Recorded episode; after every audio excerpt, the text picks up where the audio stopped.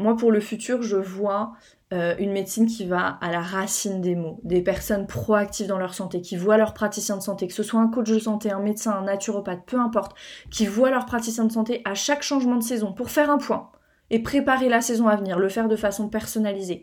Je vois des thérapeutes qui collaborent, qui s'interrogent ensemble, qui s'interrogent les uns les autres, qui se consultent les uns les autres, parce qu'ils ont l'intérêt des personnes qu'ils accompagnent à cœur. Moi, je crois profondément en une médecine intégrative, préventive, naturelle.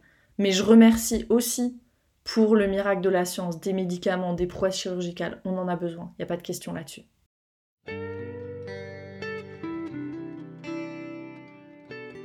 Bienvenue dans Pas de soucis, le podcast pour se libérer de l'anxiété avec Camille Thomas. Je suis Camille et avant d'être coach de santé, j'ai été une grande anxieuse.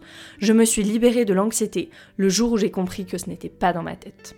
Pas de soucis, c'est le podcast pour celles et ceux qui sont fatigués par tout ce qu'ils ont essayé et qui savent qu'ils ont le pouvoir de guérir de l'anxiété naturellement. Alors si tu veux vivre sans anxiété et que tu as l'intuition qu'on ne t'a pas tout dit, ce podcast est pour toi.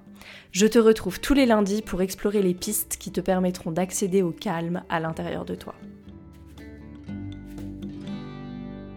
Hello, je suis super heureuse de vous retrouver. Alors, il m'est arrivé euh, deux choses cette semaine qui m'ont encouragée à faire cet épisode. La première chose, c'est il y a deux personnes qui sont venues me demander conseil sur euh, si elles devaient prendre des antidépresseurs ou pas. Et la deuxième chose, c'est que je me suis fait attaquer sur les réseaux sociaux sous un post que j'ai publié il y a quelques mois par des psychologues. Alors sur le premier point, le point des antidépresseurs, il est clair que je ne réponds jamais à cette question parce que le choix n'est pas le mien. J'estime que c'est pas à moi de faire ce choix-là. Euh, mais je vais exprimer mon opinion ici dans cet épisode sur le naturel versus le conventionnel. On va en parler. Et sur le deuxième point, de l'attaque sur les réseaux sociaux, bon, il est clair que je trouve ça assez minable, on est d'accord. Euh, et je me suis rendu compte à la fin que c'était un groupe de psychologues qui apparemment se connaissaient et qui, je pense, sont très peu sûrs d'elles parce qu'elles se sont senties euh, attaquées par mes propos. Sur le point de l'accompagnement avec un psychologue, 90% des personnes que j'accompagne en coaching, voire plus, je pense qu'avec 90% je suis gentille, sont allées voir un psy avant de venir me voir ou voir un psy pendant qu'elles font le coaching avec moi. Et moi je les encourage à continuer ce travail en parallèle, vraiment. Je vais, euh, je vais expliquer pourquoi. Certaines personnes arrêtent pendant qu'on fait le travail ensemble parce qu'elles voient qu'elles font plus de progrès avec le coaching, mais c'est certainement pas moi qui leur conseille d'arrêter. Il faut être très très clair là-dessus. En fait, j'ai jamais compris ce combat entre les méthodes naturelles et les méthodes conventionnelles. J'aimerais vous partager ma vision des choses dans cet épisode pour vous inviter et vous donner l'autorisation aussi, parce que j'ai l'impression que c'est un peu tabou, euh, vous donner l'autorisation de vous interroger, vous aussi. Donc je vais parler aussi du CBD parce que c'est un sujet dont on parle beaucoup. Je vous expliquerai comment fonctionne le système endocannabinoïde et pourquoi vous voulez avoir une influence dessus. Ça va être un épisode un petit peu gloubi-boulga mais hyper intéressant comme toujours. je l'espère. Et je vais mettre les pieds dans le plat. Donc restez avec moi.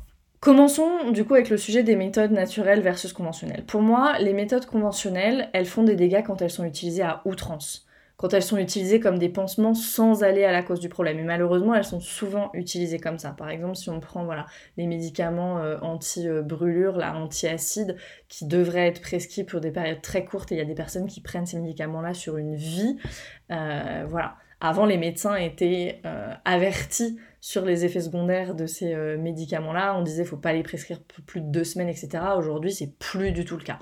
Mais les effets secondaires, ils sont toujours là. Donc, qu'est-ce qui s'est passé? On n'en sait rien. Même chose avec les anxiolytiques et les antidépresseurs. Le problème, c'est que ce soit la première chose qui soit proposée, en fait, sans qu'on propose d'autres choses avant, d'autres choses en termes de mode de vie, etc. Mais c'est pas le médicament en soi, le problème. Et il n'y a pas non plus de honte à aller vers les méthodes conventionnelles quand on en a besoin. Les personnes qui m'ont contacté à propos des antidépresseurs, elles avaient l'impression d'être complètement en échec en fait. C'est des personnes qui croient beaucoup à la santé naturelle et du coup prendre des antidépresseurs c'était le plus grand euh, échec de leur vie. Pourquoi s'infliger ça? La science, elle est extraordinaire, elle nous a permis de nombreuses avancées, personne ne pourra nier ça. Pourquoi ne pas en profiter quand vraiment on a besoin d'un coup de pouce et qu'on peut pas faire autrement?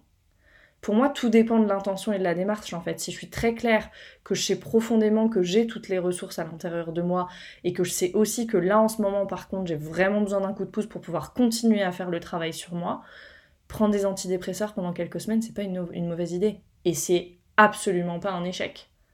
Quand on n'arrive plus à se lever le matin, quand on n'arrive plus à dormir le soir, je ne pense pas que rajouter une couche de culpabilité euh, à cause du fait qu'on prend des antidépresseurs soit une bonne idée.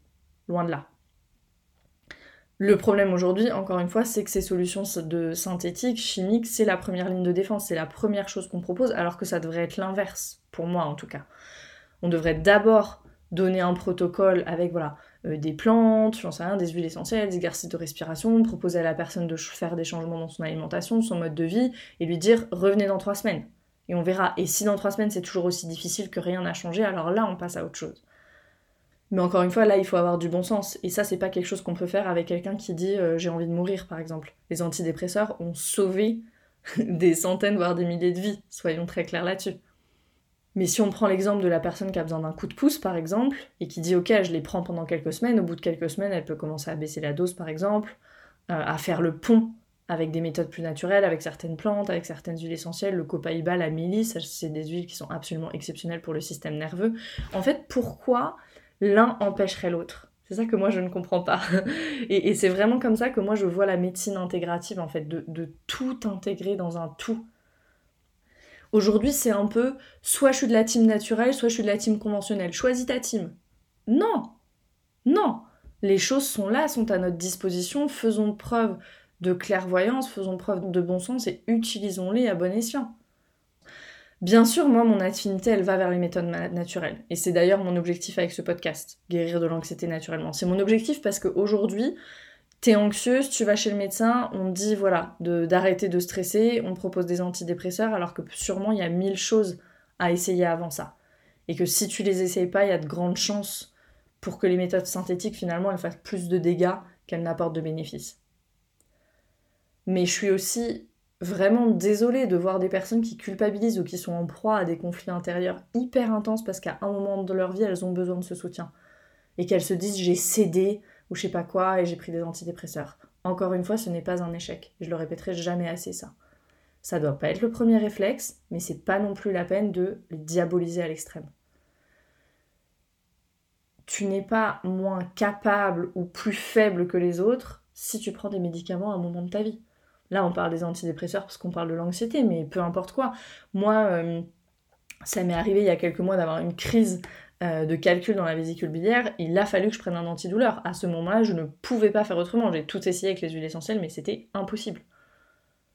Alors, est-ce que je me rajoute une couche de culpabilité là-dessus en plus de la douleur, ou est-ce que juste je prends le médicament en ayant de la gratitude pour le fait que le médicament existe, et je sais que le lendemain, je prendrai des plantes, je prendrai ma petite huile essentielle de citron, je boirai beaucoup d'eau pour aider mon corps dans le processus de détoxification. Et c'est tout. Et voilà. Le truc, c'est que quand on est en fight or flight, et c'est l'état dans lequel on est le plus souvent quand on est anxieux, et c'est l'état dans lequel est la majorité de la population, on a tendance à penser tout blanc ou tout noir. C'est normal parce que quand on est en fight or flight, soit je me prépare à combattre, soit je me prépare à fuir. Donc soit la chose elle est dangereuse, soit elle est sûre. Il n'y a pas, de, si vous voulez, il n'y a pas de place pour les nuances. Or, souvent la solution elle est dans les nuances. Déjà parce qu'on est tous différents. Ça c'est une première chose. Et que pour moi, en plus d'être intégrative, la médecine aujourd'hui, elle a besoin d'être beaucoup plus personnalisée. Être mis dans une case pour pouvoir matcher avec un protocole, c'est complètement dépassé et ça n'a jamais marché de toute façon. Et c'est ce qui se passe aujourd'hui. Je vous avais dit que j'allais mettre les pieds dans le plat. les personnes qui veulent pas prendre d'antidépresseurs et qui veulent euh, des choses plus naturelles, souvent elles se tournent vers l'huile de CBD. Alors je vais en parler parce qu'on me pose beaucoup de questions sur l'huile de CBD. Euh, et au travers voilà, des réseaux sociaux, de mes appels découverts dans les séances de coaching, j'ai l'occasion d'échanger avec nombreux et nombreuses d'entre vous. Et euh, ce que j'ai pu constater, c'est que c'est à peu près moitié-moitié. Euh, il y a la moitié des personnes qui me disent ça marche vraiment, ça m'aide. Il y a d'autres personnes qui me disent ça a absolument rien fait pour moi. Alors moi je me suis demandé pourquoi. Personnellement, euh, j'utilise pas le CBD, j'utilise beaucoup plus l'huile essentielle de Copaiba, qui à mon sens est plus efficace, je vais vous expliquer pourquoi. Euh, mais voilà, après encore une fois, faites-vous votre propre opinion, c'est ça qui est le plus euh, important. Pourquoi le Copaiba elle est plus intéressante pour moi, cette huile essentielle, que l'huile de CBD Parce que c'est vraiment l'extrait pur de plante, qui va agir sur les récepteurs CB2 du système endocannabinoïde. Je vais vous parler euh, brièvement du système endocannabinoïde. Donc on a un effet similaire, voire plus puissant que le CBD, bien sûr sans les effets psychotropes. Il n'y a pas d'effet psychotrope ni dans le CBD ni dans le copaïba, on est bien d'accord. Alors pourquoi je dis que c'est plus puissant? Parce que pour le CBD, il faut extraire la molécule. Donc le procédé il est moins naturel et il faut une plus grande quantité de CBD pour vraiment voir des effets. Avec le copaïba, si on prend une goutte tous les jours, vraiment ça suffit pour voir une véritable différence. En termes de budget, c'est plus sympa aussi. Bien sûr, vérifiez la qualité de votre huile. Moi, je la prends en interne. Je vais vous mettre le lien dans les notes de celle que j'utilise tous les soirs.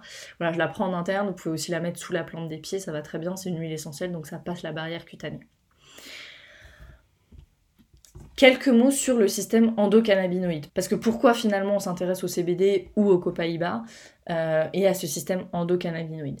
Donc les premières recherches qui ont été faites c'était sur le THC, donc qui est la molécule psychoactive du cannabis. Et c'est ce THC qui a permis la découverte des récepteurs, donc de, certains récepteurs qui sont à la surface des, cellules qui vont capter cette molécule de THC. Donc un récepteur sur une cellule, c'est vraiment, faut vous imaginer une serrure en fait. Et puis après, il y a une clé qui permet de l'actionner, vraiment comme pour ouvrir une porte. Et, en biologie, euh, cette clé, c'est appelé, on l'appelle un ligand. Donc, donc de la même façon qu'une clé est capable d'ouvrir une porte spécifique, chaque clé correspond à une serrure, on est bien d'accord, le ligand il va être capable par le biais de son récepteur de provoquer un signal qui ensuite aboutira à un effet biologique. Donc dit de façon très simple, on a une molécule qui arrive, qui est captée par le récepteur et ça provoque un effet dans le corps. Si vous en avez déjà consommé, vous savez quel est l'effet biologique que provoque le THC. on n'a pas besoin d'en parler. Donc, le premier récepteur cannabinoïde qui a été découvert, c'était euh, un récepteur qui a été appelé CB1, parce que c'était le premier, ok Et, euh, et c'est lui, du coup, c'est quand ce récepteur CB1 il est activé, c'est ça qui provoque les effets euphorisants qu'on connaît euh, du THC. Il y a aussi les récepteurs CBD, qui eux, quand ils sont activés seuls, en fait, ont une influence sur le système endocannabinoïde, mais ne provoquent pas cet effet psychotrope. Et c'est sur ces récepteurs CB2 qu'agit le copaïba, par exemple. Donc la question maintenant, c'est pourquoi toi qui as de l'anxiété, tu voudrais influencer ton système endocannabinoïde Pour un million de raisons. Vraiment. Les fonctions du système endocannabinoïde, elles seraient très longues à énumérer parce qu'en gros, plus ou moins tous les processus physiologiques de notre corps impliquent son intervention, en fait. Si on devait résumer, ce qu'on peut dire, c'est que le système endocannabinoïde, il a un effet pro-homéostasie, pro-homéostatique. Donc ça veut dire qu'il va agir en fait sur tous les grands équilibres du corps. Quand on parle d'homéostasie cellulaire, c'est vraiment euh, cette capacité du corps à maintenir l'équilibre intérieur. Donc dans le corps humain, ça va être euh, notre température corporelle, ça va être notre glycémie, ça va être notre rythme cardiaque, ça va être notre poids, etc. etc. Tous ces grands mécanismes qui ont besoin d'être en équilibre et qui ont besoin de bien fonctionner. Le système endocannabinoïde, il est principalement présent au niveau du système nerveux central, mais euh, il a été également détecté dans le système digestif, donc le foie, le pancréas, dans le système cardiovasculaire, dans les poumons, dans le tissu adipeux, les glandes surrénales, notre système reproducteur. On le voit aussi dans la peau, les os, les muscles. Donc en fait, globalement, les récepteurs CB1 et CB2, il y en a dans presque toutes les cellules du corps. Donc les récepteurs CB1, ils sont majoritairement dans le système nerveux central et les récepteurs CB2 majoritairement dans les cellules du système immunitaire et la rate. Mais ces deux systèmes-là, système nerveux, système immunitaire, ils sont hyper hyper liés. Moi je dis toujours on ne peut pas parler de l'un sans parler de l'autre. Donc ce système endocannabinoïde, il joue énormément de rôles il va avoir un rôle dans la plasticité neuronale, donc c'est euh, cette capacité de notre cerveau à créer des nouvelles voies neuronales, dans le contrôle de nos émotions, dans nos capacités d'apprentissage aussi. Euh, il va avoir un rôle dans le contrôle de l'appétit, la lipogenèse, donc ça c'est la formation des cellules graisseuses, ok? Euh, Il participe à la gestion du stress aussi, enfin de notre réponse au stress, des niveaux d'hormones, du fonctionnement du système cardiovasculaire, donc de la pression sanguine, il va avoir une influence aussi sur l'activité des cellules immunitaires et sur le contrôle de l'inflammation. Donc vous voyez à quel point c'est large en fait et à quel point on a vraiment besoin que ce système endocannabinoïde il fonctionne correctement. Juste un lien déjà, c'est le lien entre inflammation et anxiété. On connaît aussi toute l'influence des hormones et du système hormonal sur l'anxiété. Et tout ça, est influencé par le système endocannabinoïde. Donc on veut vraiment, vraiment que ce, système-là, il fonctionne bien. Maintenant, vous comprenez pourquoi je prends ma petite goutte de copaïba sous la langue tous les soirs. Et là, peut-être la question que vous vous posez, parce qu'on la pose souvent, c'est est-ce que ça fait pas trop de prendre, j'en sais rien, une petite goutte d'huile essentielle sous la langue le soir, ou du CBD tous les jours, ou des compléments alimentaires, ou ta ta ta. Là-dessus, une fois encore, je vous dirais, écoutez-vous. Personnellement, je pratique énormément la santé préventive. Ma philosophie, c'est pas du tout d'attendre que les choses se déséquilibrent pour agir, vraiment pas. Donc je choisis avec soin ce que j'intègre à ma routine en fonction de ce qui a le plus de sens pour moi, et après je me fais confiance. Une fois encore, on n'est pas dans le tout blanc ou le tout noir. Aujourd'hui, je ne cherche pas à guérir de mots physiques, ni même de l'anxiété, même si elle revient de temps en temps. Voilà, c'est plus quelque chose qui fait partie de mon quotidien. Ma routine, elle est préventive. Parce que je veux avoir une santé optimale. La prévention et la guérison, attention, c'est deux choses différentes.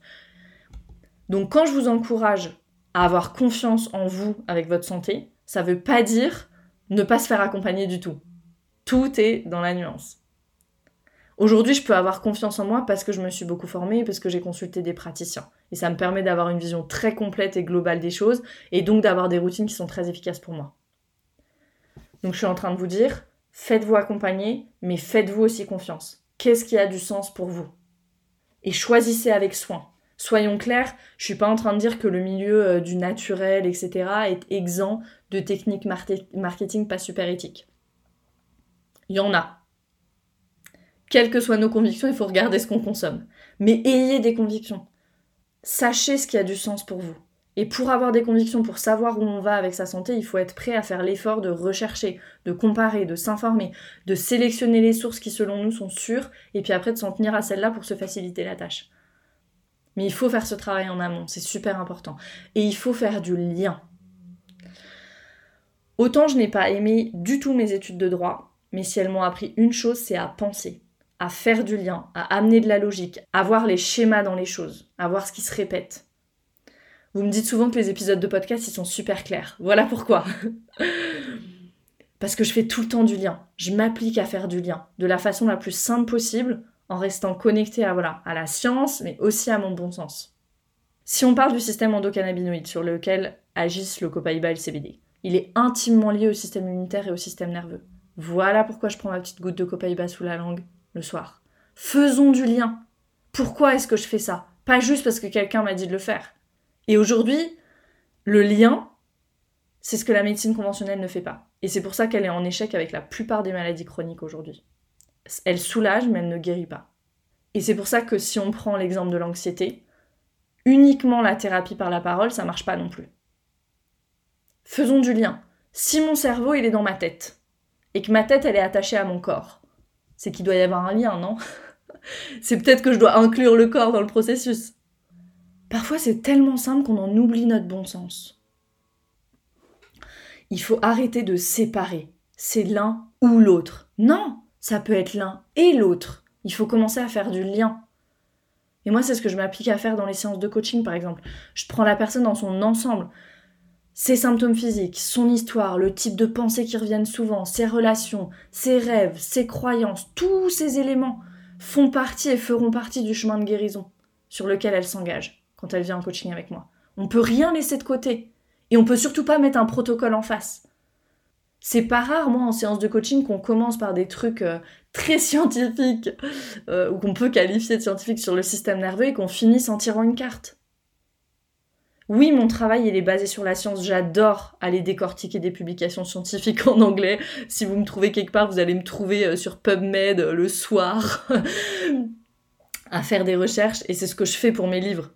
Mais ça ne veut pas dire que je crois pas en l'énergétique, à la puissance des mantras, des rituels de guérison, etc. Aujourd'hui, la science, elle est en train d'expliquer certaines pratiques comme justement les mantras ou le yoga qui sont pratiqués depuis des millénaires. Et c'est génial alors oui, maintenant on sait que le yoga, les mantras, ça a un impact sur le nerf vague, et c'est pour ça que c'est si puissant et que c'est si régulant. Il y a des personnes qui ont besoin de savoir ça pour s'engager dans ces pratiques-là. Et il y en a d'autres pour qui ça suffit de voir que ça marche sur elles en fait. Parfait. Toi, de quoi t'as besoin? Cet épisode est vraiment un manifesto pour une médecine intégrative. Moi, pour le futur, je vois euh, une médecine qui va à la racine des mots, des personnes proactives dans leur santé, qui voient leurs praticiens de santé, que ce soit un coach de santé, un médecin, un naturopathe, peu importe, qui voient leurs praticiens de santé à chaque changement de saison pour faire un point et préparer la saison à venir, le faire de façon personnalisée. Je vois des thérapeutes qui collaborent, qui s'interrogent ensemble, qui s'interrogent les uns les autres, qui se consultent les uns les autres, parce qu'ils ont l'intérêt des personnes qu'ils accompagnent à cœur. Moi, je crois profondément en une médecine intégrative, préventive, naturelle. Mais je remercie aussi pour le miracle de la science, des médicaments, des prouesses chirurgicales. On en a besoin, il n'y a pas de question là-dessus. Changeons juste la façon dont on les utilise. Explorons les méthodes naturelles. Est-ce qu'on peut explorer les méthodes naturelles qui permettent de vraiment rétablir l'équilibre dans tous les grands systèmes dont on a parlé avant de passer aux solutions synthétiques Si c'est nécessaire, on le fera. Mais explorons d'abord, épuisons d'abord les méthodes naturelles. Et ne nous sentons pas non plus en échec, ou moins bien, ou moins capable, quand on a besoin de méthodes plus conventionnelles. Je termine cet épisode avec une citation de Thomas Merton, qui est un moine et écrivain américain, et qui a dit Le bonheur n'est pas une question d'intensité, mais d'équilibre, d'ordre, de rythme et d'harmonie. Alors trouve ton harmonie parce que c'est quand l'harmonie règne à l'intérieur que la guérison arrive.